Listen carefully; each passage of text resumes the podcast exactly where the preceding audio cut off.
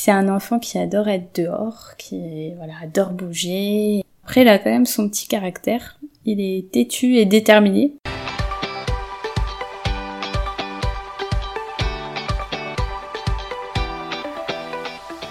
Bonjour et bienvenue sur le podcast My French Journey. Je suis Julie, créatrice de ce podcast et professeure de français. Si vous voulez apprendre le français ou progresser dans cette langue, ce podcast est fait pour vous. Ok, if you couldn't understand what I've just said, it's okay. Send me an email to bonjour at myfrenchjourney.com. You will receive the transcript of the episode. You can do it! Mais tout le monde peut bien sûr recevoir la transcription à l'adresse bonjour myfrenchjourney.com. C'est gratuit! Mon but est de vous accompagner tout au long de votre aventure française. Avec des conversations authentiques, vous allez améliorer votre prononciation, votre grammaire et votre vocabulaire. Vous êtes prêts? Alors, c'est parti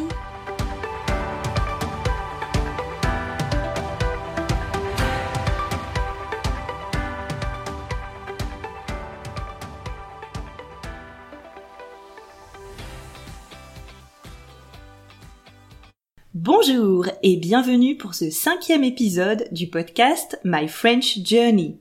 Aujourd'hui, on se retrouve avec ma sœur Charlotte. Coucou Salut C'est très bizarre de t'appeler Charlotte parce que le plus souvent, pour nos auditeurs, pour que vous sachiez, j'appelle ma sœur par son surnom. Le surnom, c'est un nom particulier que l'on donne à une personne. C'est un nom plus familier, généralement utilisé par la famille ou les amis proches. Vous voulez savoir le surnom de ma sœur? Le surnom de ma sœur Charlotte, c'est Lolotte. Donc si je l'appelle Lolotte, c'est normal, c'est l'habitude, mais on parle bien de ma sœur. Aujourd'hui, j'ai demandé à ma grande sœur Lolotte de participer à cet épisode à l'occasion de la fête des mères. En France, nous allons fêter la fête des mères le 7 juin. Et j'ai décidé d'interviewer ma sœur pour qu'elle nous parle de son expérience de maman. Pour commencer, est-ce que tu peux te présenter? Oui Alors, bonjour, moi je m'appelle Charlotte, donc euh, Lolotte. Pour les intimes. Pour les intimes. Voilà, j'ai 32 ans et euh, je suis maman d'un petit garçon de 3 ans et demi qui s'appelle Amaury. Et donc aujourd'hui, nous allons parler de ton parcours depuis que tu es devenue maman. Bon, j'espère que le son est bon parce que nous avons le chat ou le chien qui est en train de ronfler à côté de nous. Voilà. C'est aussi... Ça va nous bercer. Ça fait aussi partie du jeu. Hein. Il fallait attendre que le petit dorme. Donc, on enregistre maintenant le soir. Il faut faire avec. Alors, maintenant que vous savez qui est ma sœur, on va se pencher un petit peu sur sa vie de maman. Donc, j'aimerais que l'on parle un petit peu de la période avant la naissance du petit Amaury. Est-ce que tu peux nous parler un peu de ta grossesse? Euh, oui. Alors, ma grossesse, euh, bah, j'étais très contente de tomber enceinte et euh, j'ai pris 20 kilos. j'étais énorme, mais j'étais contente. voilà. Et non, c'était vraiment magique d'être enceinte et d'avoir un petit tête qui grandit à l'intérieur de soi. Oh, Est-ce que tu voulais un enfant depuis longtemps?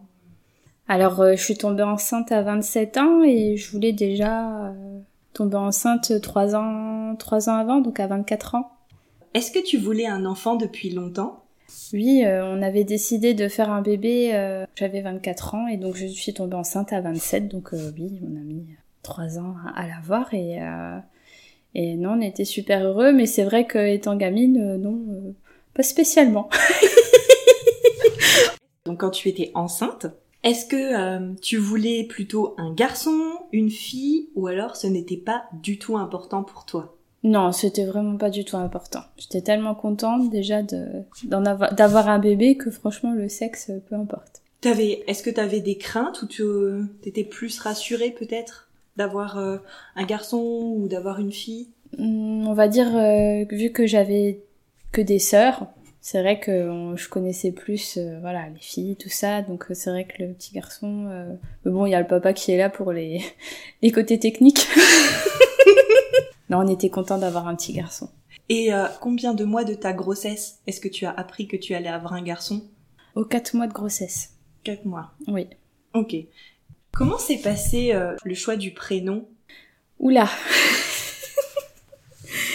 Alors euh, moi j'avais euh, des idées un petit peu voilà bien arrêtées et il fallait qu'on tombe d'accord et du coup on est tombé d'accord sur Amaury. Il a dit tout de suite oui et donc on trouvait que on voulait déjà un vieux prénom et on trouvait que ça faisait un peu chevalier. en fait, j'avais un quand j'étais au collège, il y avait un garçon qui s'appelait Amaury. Donc on n'en a pas connu des... beaucoup et c'est vrai que ça m'avait marqué, je trouvais déjà que c'était un joli prénom qu'on n'entendait pas beaucoup. Et j'avais regardé un petit peu ce que, ce que ça signifiait tout ça et je trouvais que c'était sympa. Mhm. Et est-ce que tu peux nous dire ce que ça, c'est quoi la signification du prénom Amaury? Ça veut dire protection et chef. Protection et chef. C'était surtout la consonance. Oui, la consonance. La consonance qui nous plaisait bien. Hmm? Ok. Alors, est-ce que tu as ressenti des peurs pendant ta grossesse? Oui, l'accouchement. Ah Alors, parlons de l'accouchement C'était vraiment ce qui t'a angoissé pendant toute la grossesse? L'accouchement et euh, la peur de l'inconnu et de pas y arriver, quoi. Hmm. De pas y arriver. Comment est-ce que tu as été suivie? Par, euh, par des médecins ou? Euh, Oui, j'avais fait des, des séances chez une sage-femme, donc des cours d'accouchement et, et c'était sympa. On était trois filles et on rigolait bien sur nos ballons, nos gros ballons et tout ça, avec nos gros bidons. Ça, ça nous avait bien aidé. On pouvait discuter entre mamans. Et puis on était au même stade de grossesse, donc euh, c'était bien. Est-ce que tu t'es sentie un peu seule pendant ta grossesse? Un petit peu, oui. Parce que j'ai arrêté de travailler euh, assez tôt parce que j'ai eu mon nerf sciatique de bloquer. J'avais pris trop de poids d'un coup. J'avais pris 12 kilos à 5 mois de grossesse. Trop d'éclairs au chocolat je me suis vite retrouvée toute seule à la maison et j'ai jamais été habituée à, à, pas travailler. Donc, étant donné que je suis quelqu'un d'assez speed et de devoir ralentir, tout ça, c'était. Euh, mais voilà, après, ça m'a fait du bien en fin de compte. Et est-ce que tu peux un peu nous, euh, nous expliquer quelle était ta carrière professionnelle juste avant d'être euh, en congé maternité? Alors, j'étais vendeuse dans un magasin de luminaires. Et c'est c'est assez physique, c'est pour ça que tu t'es arrêtée? Oui, c'était assez physique. Euh, fallait porter des gros luminaires, fallait beaucoup faire de manutention, euh, monter à l'échelle. Donc c'était quand même assez physique. Je reviens sur euh, sur ces cours que tu as pris avec la sage-femme et l'accompagnement médical. Est-ce que tu te sentais un peu plus rassurée avec tout ça ou? Oui, parce que elle nous rassurait euh, dans le sens, elle, nous disait comment ça allait se dérouler l'accouchement, comment on allait être pris en charge. Et euh, par contre, le seul problème, c'est qu'on nous a pas parlé beaucoup du après. Hmm. Donc on nous a parlé beaucoup de l'accouchement, mais après vraiment s'occuper du bébé, tout ça, en fin de compte pas trop. Et c'est vraiment ce qui est le plus important, parce qu'on est vraiment paumé quand on rentre de l'hôpital avec son bébé et dès qu'il pleure ou machin, on est tout de suite angoissé, quoi. C'est euh, pour l'alimentation, mm. pour euh, voilà. Donc après ça s'est fait, mais c'est vrai que c'était quand même pas mal de stress. Et vu que je suis une personne déjà un petit peu angoissée, c'est vrai que les, voilà, ils pourraient mettre des choses comme ça en place ou même faire des cours après avec le bébé.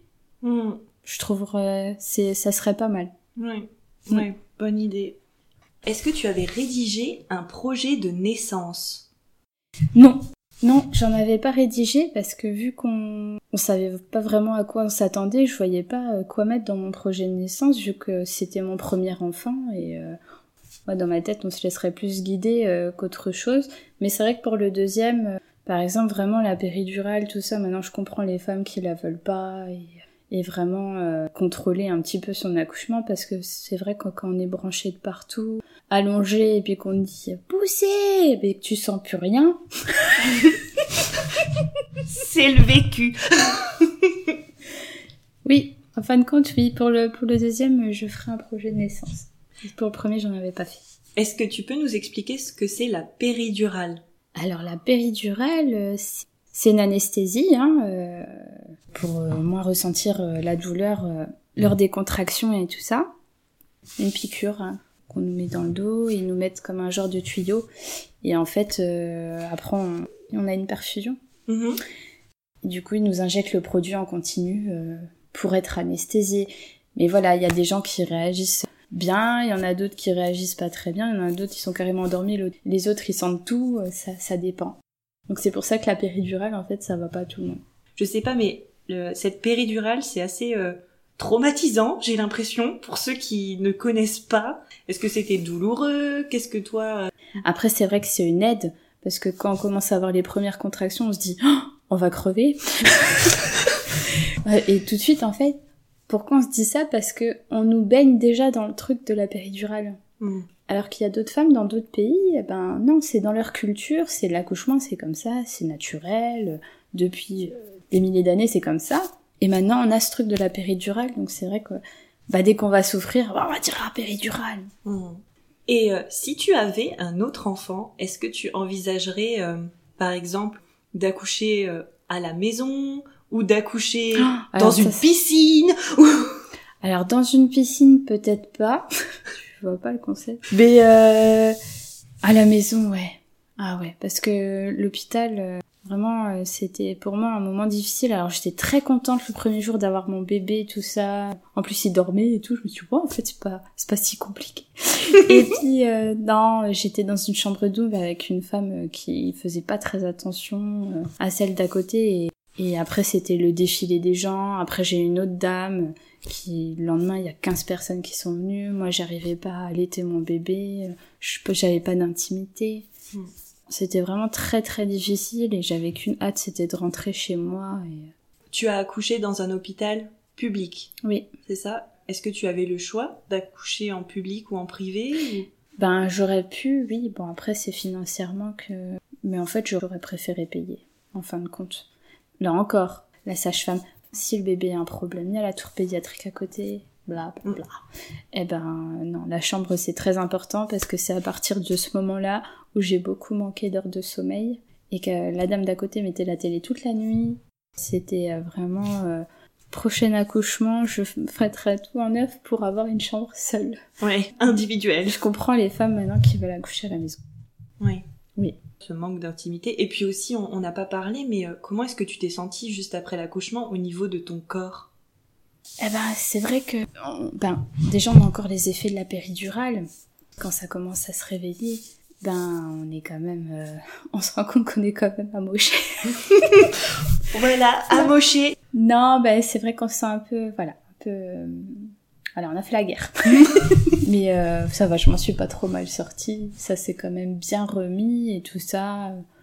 Non, non, c'était quand même une bonne expérience. C'est vrai que l'accouchement, c'est vraiment très beau, quoi. Et puis quand on a du mal, euh, quand il y a la douleur et tout, on se dit, mais pourquoi? Quelle idée Quelle idée On en veut à son conjoint, on veut le tuer. Pauvre conjoint. ah oui. Mais quand le bébé arrive et tout, et qu'on, et qu'on sent son contact et tout, c'est magique. Et là, on se dit, on oublie tout. Et c'est vrai. Après, euh, c'était surtout le lendemain, là, j'ai pris ma douche et tout ça. Là, je me suis dit, ah oui. ça a été difficile pour toi d'accepter ce nouveau corps? Pas tout de suite, après l'accouchement, mais après, oui. J'ai allaité euh, à Maury pendant deux ans. J'en suis très fière. Mais c'était beaucoup, beaucoup de manque de sommeil et beaucoup, beaucoup de travail quand même. Mais ça en valait la peine. Est-ce que tu peux nous expliquer ce que c'est l'allaitement? Quand on nourrit euh, son bébé au sein.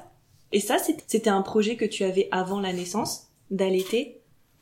Oui, je m'étais pas dit euh, faut que j'allaite, faut que j'allaite, mais euh, je voulais essayer. C'est vrai que je l'ai mis tout de suite, on me l'a mis tout de suite au sein et j'ai trouvé ce contact super beau et que c'était vraiment, et je me disais c'est vrai qu'il y a quoi de plus naturel que d'allaiter son bébé en fait qu'au lieu de lui donner du lait artificiel. Est-ce que c'était difficile au début euh, d'allaiter dans les centres commerciaux, dans les magasins, peut-être dans les transports en commun? Ça dépendait des endroits, mais c'est vrai qu'en France, euh, encore une fois, hein, la culture française, euh, c'est vrai qu'on voit plus de gens qui donnent le biberon à leur bébé, tout ça, donc des femmes qui allaitent, ça peut choquer des gens et on peut nous regarder de travers. Après, on s'en fout quoi. T'es passé au-delà du regard. Ah oui, oui, oui. Alors ça vraiment, euh, bon, il y a juste euh, une fois dans un centre commercial, euh, j'étais avec ma petite sœur Peggy. On était dans un jour de café et en fait j'ai mis un mori au sein et il y a un homme à côté de moi qui m'a fixé tout le long. Quoi. Et c'est ma petite sœur qui a dû lui dire ça suffit. Donc là c'était un peu choquant. Ouais, c'est pas encore la, la norme, en fait, ça fait pas partie des normes. Pour eux, c'est de la nudité. Je pense qu'ils voient là-dedans le sexe alors qu'on on allait tout simplement notre bébé. Après, maintenant, on a quand même, euh, il y a quand même des vêtements adaptés, euh, il y a des positions, euh, tout ça, donc non, c'est... Et franchement, faut le faire. Faut vraiment passer outre le regard des gens pour que ça soit là, non hmm. Est-ce que tu penses que euh, le fait de ne pas avoir euh, choisi le biberon, est-ce que ça a éloigné le papa? Un petit peu, c'est vrai. Bon, c'est aussi son travail au papa qui a fait que euh, il avait du mal à se trouver du temps avec Amaury. C'est vrai que donner le biberon, voilà, il aurait plus eu de contact avec lui. Et puis même les nuits, par exemple. Hein. C'est bien parce que voilà, au moins les deux peuvent participer. C'est pas que la maman. Je pense que d'un autre côté, quand on veut vraiment, enfin, c'était au, début, on était un petit peu euh, paumé, mais je pense que pour le deuxième, j'allais être aussi. Mais par contre, on me dirait vraiment, bah là, toi, tu fais ça, et toi, tu vas donner le bain, et puis voilà. Et il aura des moments aussi à lui, quoi. Et je pense que je ferai les deux, du coup. Parce que vu qu'il y a Amaury maintenant, j'aimerais bien aussi qu'il donne le biberon à son petit frère ou petite sœur. Donc il pourra donner un biberon de temps en temps. Et avant, je me disais, ah, s'il prend le biberon, après, il prendra plus le sein. Vous voulez bien préciser, donc au début, vous étiez un peu perdu. Vous étiez paumé, c'était, c'était tout nouveau et c'était euh, une toute nouvelle organisation à trouver. Voilà. Du coup, est-ce que tu peux euh, un petit peu nous, nous raconter tu quittes l'hôpital et euh, tu rentres avec ton bébé, ton conjoint. Bon, évidemment, je suppose que ta vie a changé, mais euh, en pratique, qu'est-ce qui a changé par rapport à ta vie d'avant? De ne plus penser euh, à moi en premier, par exemple, hein, de, toujours euh, faire par rapport au bébé et de trouver du temps pour soi. Oui. En fin de compte. C'était ça qui était... voilà, et le, le manque de sommeil. Dormez pendant votre grossesse. Faites que ça. Vous mangez, vous dormez. Un autre conseil, on en avait déjà discuté et tu m'avais dit, si c'est possible, prends une femme de ménage, toutes les aides extérieures euh, qui sont possibles. Et entourez-vous, ne restez pas seul. Hmm. Comme tu nous as dit, justement cet après auquel t'étais pas t'étais pas préparé et finalement euh, complètement perdu. Et euh, est-ce qu'il y avait des personnes à qui tu as pu te confier ou trouver des conseils? Qui est-ce qui t'a aidé? Pratiquement toutes mes copines qui avaient des enfants et je leur posais pas mal de questions. C'est bien et pas bien parce que bon bah il y a une amie qui va vous dire euh, faut faire comme ça. Moi le mien il avait beaucoup de coliques. Qu'est-ce que c'est les coliques? Alors les coliques c'est des maux de ventre qu'ont le bébé parce qu'en fait ils ont encore les intestins euh, voilà ils fonctionnent pas encore très bien donc c'est le temps oui c'est le temps qu'ils se forment en fin de compte et euh, du coup ils ont des terribles maux de ventre voilà ça peut être des pleurs qui durent une heure, deux heures, trois heures. Oui, je me souviens de cette période. Alors on cherche toutes les solutions possibles et pour le soulager, le pauvre. Et là, à ce moment-là, oui, c'est le moment où j'étais le plus perdue. Parce que ça a commencé assez quand il avait trois semaines jusqu'à ses trois ou quatre mois. Hmm. Et qu'est-ce que t'ont conseillé alors tes amis? L'ostéopathie, des médicaments. A qui me disaient ça, l'autre qui me disait de faire ça. Enfin, et du coup, je me suis un petit peu perdue dans tout ça. Et après, je me suis fait un petit peu plus confiance. Voilà, fallait aussi apprendre à connaître son bébé. Et voilà. En fait, c'était les promenades en poussette qui le calmaient. Bon, bah voilà. Façon de perdre les 12 kilos. ah oui, ça plus l'allaitement. Tu as perdu énormément de poids après. Oui, trop même. Trop. Trop de, trop de stress. Ben parce qu'après j'ai repris le travail et j'allaitais encore pas assez bien euh, informé parce qu'en fait quand on allait il faut euh, manger plus euh, d'aliments avec certaines vitamines et tout ça parce que en fait c'est notre corps qui produit le lait et donc du coup il va puiser si on mange pas assez hein, il va puiser dans nos réserves à nous perte de cheveux perte de poids perte d'énergie on nous parle beaucoup d'allaitement comment allaiter son bébé tout ça maternité mais il faut aussi parler du après et prendre soin de soi pour pouvoir prendre soin du bébé. Hmm. Ça, c'est un beau conseil. Ouais. Prendre soin de soi. Parce que je pense qu'au tout début, tu, après, c'est mon point de vue, tu voulais vraiment faire tout pour lui, mais en t'oubliant. Oui. Et du coup, c'est quelque temps après que tu as réalisé que si toi-même, tu allais mal. Ben lui aussi. Voilà, donc c'était, euh, donc c'est pas égoïste Ah, finalement de penser à soi. C'est Non. aussi, euh, bah, finalement, c'est comme quand on dit euh, dans les avions, faut d'abord mettre son masque avant d'aider euh, les Exactement. autres. Ouais, ben ça c'est l'image. euh, Ouais, c'est une bonne image. Et euh, tu as repris le travail combien de temps après avoir accouché? Alors j'ai accouché le 8 octobre et j'ai repris le travail au mois de janvier. Voilà. Est-ce Et- que tu te sentais prête? Non, pas du tout. Je- J'étais en pleurs. Je voulais vraiment pas le laisser. J'étais, bah, je pense comme toutes les mamans, fusionnelle avec mon bébé et je voulais pas le laisser à quelqu'un. Financièrement, euh, il fallait y retourner. hein. Mais j'aurais su, j'aurais fait autrement et j'aurais pris mon congé parental complètement et je serais restée avec lui jusqu'à ses neuf mois. Hmm. Quelles sont les possibilités de, congés en France? Est-ce que tu peux nous expliquer un petit peu? Alors, euh, en France, pour les mamans, euh, on a le droit à six mois de congé parental à temps plein. Mhm. Mais par contre, on perd euh, plus de la moitié de notre salaire. Ouais, on a un tiers de notre salaire. hein. Par exemple, pour un, un SMIG, eh ben, on va gagner... euh, donc un SMIG, c'est 1200 euros. 1180 euros exactement. Et ben, en congé parental, on va gagner 380 euros. Ok. C'est énorme. Tout le monde ne peut pas se le permettre. Mm. Et ou alors, moi, c'est l'option que j'avais euh, optée, c'était le mi-temps. Mhm. Voilà, donc j'avais repris mes horaires à mi-temps. Mais malheureusement, avec ma responsable, on s'est un petit peu... euh, on n'était pas très d'accord euh, sur les horaires. euh, Donc, euh, en fin de compte, euh, c'était un petit peu compliqué parce que je le mettais à la crèche. Elle m'avait pas donné des horaires. Je pouvais pas aller chercher le soir. Voilà, donc c'était du stress. Oui. Une- Beaucoup, beaucoup de stress. Et le mode de garde, donc tu nous as dit, tu as choisi la, la crèche. Quand tu as dû choisir le, le mode de garde, est-ce qu'il y a eu une hésitation entre euh, la crèche, une nourrice, ou pour toi c'était très clair, ce serait la crèche? Oui, parce que déjà enceinte, je l'avais déjà inscrit dans cette crèche. Mhm. J'étais déjà à, à 4 ou 5 mois de grossesse, il était déjà inscrit parce que la commune où j'habitais, c'est euh, tout est blindé, tout est euh, Donc Euh. tout est complet. tout est complet. Faut s'y prendre longtemps avant, limite avant de le faire. C'est un peu étrange d'inscrire un être même pas conçu déjà Si. dans un dans une Si- euh, si on- un établissement. Ouais, on se dit déjà on va le laisser quoi. Mais euh, oui, oui, du coup, il était dans une micro crèche où il y avait que 10 enfants. Après, c'était, euh, il était Crèche trilingue quand même. crèche trilingue. Aujourd'hui, avec le recul, est-ce que ce choix euh, t'a convenu? Le choix de la crèche, euh, micro-crèche en fait, puisqu'il y avait que très peu d'enfants. Oui, euh, avec le recul, j'étais plus rassurée de le savoir euh, dans une micro-crèche que dans une crèche où il y avait beaucoup d'enfants et très peu de personnel. Et donc, aujourd'hui, petit Amaury a trois ans et demi. Tout ce chemin, est-ce que tu peux un peu euh, nous parler de lui, de son caractère, de votre relation? Alors euh, oui, c'est un petit garçon plein d'énergie.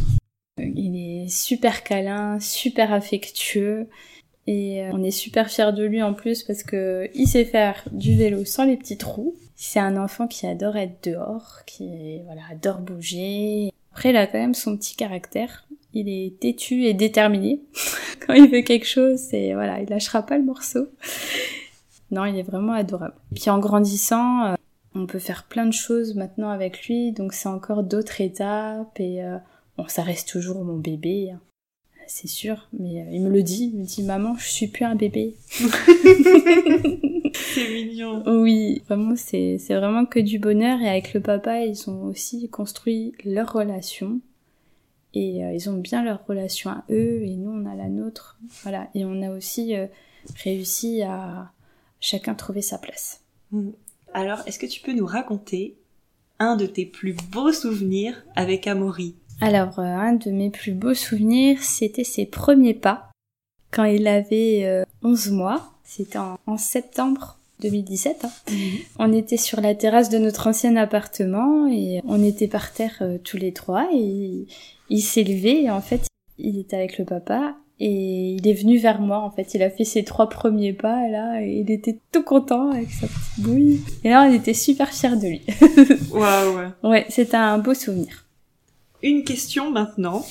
Cette question, je pense que tout le monde la pose. C'est une des questions d'ailleurs que j'ai l'impression que dès que tu as ton premier enfant, on te pose cette question dès que tu as accouché, et c'est une question qui dérange, je pense, mais je vais quand même te la poser. Est-ce qu'aujourd'hui, avec le papa, vous voulez d'autres enfants? Eh bien oui Alors ça serait que moi, on en aurait quatre ou cinq, mais...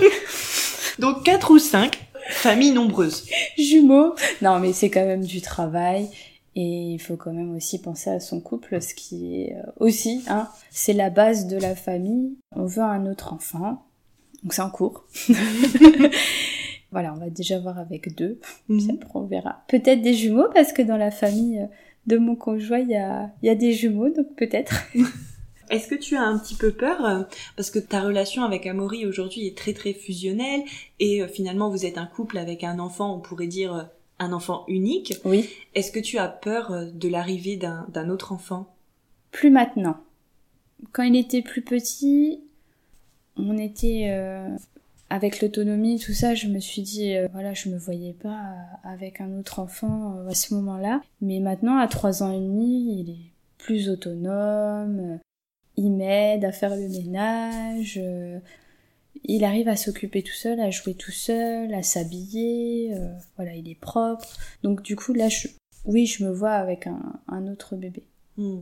Dernière question pour aujourd'hui. Est-ce que tu aurais du coup un conseil, ou plusieurs, à donner aux futures mamans? Ayez confiance en vous. C'est inné euh, dans chacune de nous. Euh, voilà, il y a l'instinct maternel. Moi, j'y crois.